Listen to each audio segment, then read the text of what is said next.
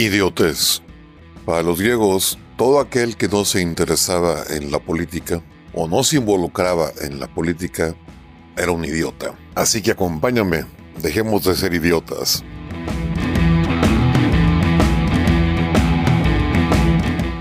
¿Qué onda, mis aspiracionistas neoliberales, hijos del patriarcado opresor? Pues como vieron, el día de hoy López sigue haciendo gala de su ignorancia sigue diciendo que Estados Unidos tiene un embargo con Cuba, lo cual es cierto por el título, pero es falso en la práctica. ¿Por qué? El embargo que tiene Estados Unidos con Cuba es que simplemente Cuba no tiene crédito. Esto es, Cuba puede comprar a Estados Unidos lo que quiera, siempre y cuando no sean armas y ondas por el estilo, pero tiene que pagar de contado. Esa es la gran diferencia y esa es la gran ignorancia que demuestra López. Pero pues como ya sabemos, López lo que quiere es que sus amigos dictadores, porque son sus cuates, es más, el único requisito para ser amigo de López es ser dictador. Si eres dictador, ya, eres cuate de López.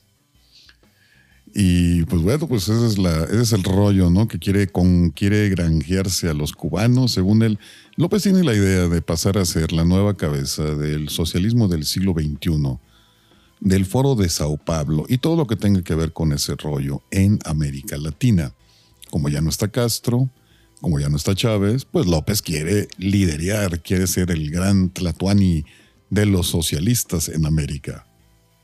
Y por eso se pone a tratar de congraciarse o congratularse con Canel, porque al final es cubano.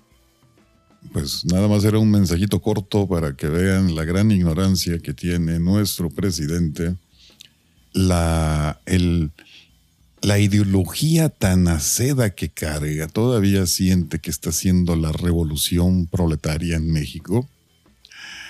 Ay, no, bueno, pues ni modo, Dicen en mi rancho, chango viejo no aprende maroma nueva. Y es chistoso como ver todos estos socialistas operan de la misma manera.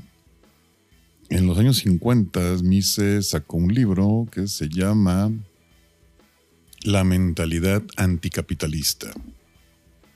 Y en este libro, Mises, pues, hace una mención de cómo funcionaban estos líderes. Y siguen funcionando porque, por lo que van a escuchar, lo que hacía Lenin y lo que hacían todos ellos es lo mismo. Y Mises dice así, o escribió así. Desconocían otras rentas que las de los fondos de partido, fondos que se nutrían en una mínima parte de voluntarias aportaciones, mientras que el grueso provenía de coacciones, chantajes y expropiaciones violentas. ¿Dónde hemos visto esto? ¿Dónde hemos visto las marchas, las tomas de los pozos, el cierre de reforma, etcétera, etcétera? Este es el modus operandi de manual de todos estos líderes socialistas. Y algo chistoso que también definen a estos cuates y es que sienten, y para ellos, la democracia superior es la dictadura.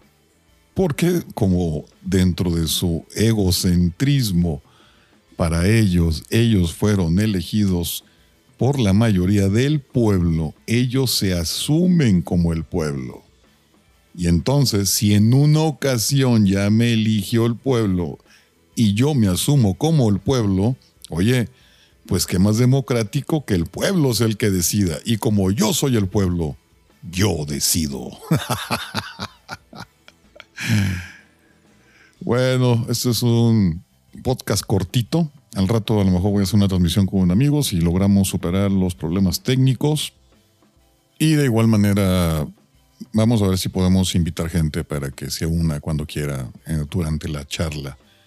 Los temas van a ser variados, no es nada en específico. Igual puede ser de deportes, de política, películas, libros, X, ¿no? etc. Ah, y también les iba a comentar que Sheinbaum ya echó para atrás el poner a su estatua esta de la disque indígena alienígena, que no se sabe realmente qué es. Dice que va a ser una comisión para decidir si vale la pena ponerla. Bueno, pues eso es obvio. O sea, el momento que empezó a recibir burlas y quejas, pues no le quedó más que echarse para atrás. Bueno, mis aspiracionistas neoliberales, hijos del patriarcado opresor y fachos, muy importante, fachos. Yo me despido y como siempre, ya saben, si quieren, se lo lavan y si no, pues no se lo laven. Adiós.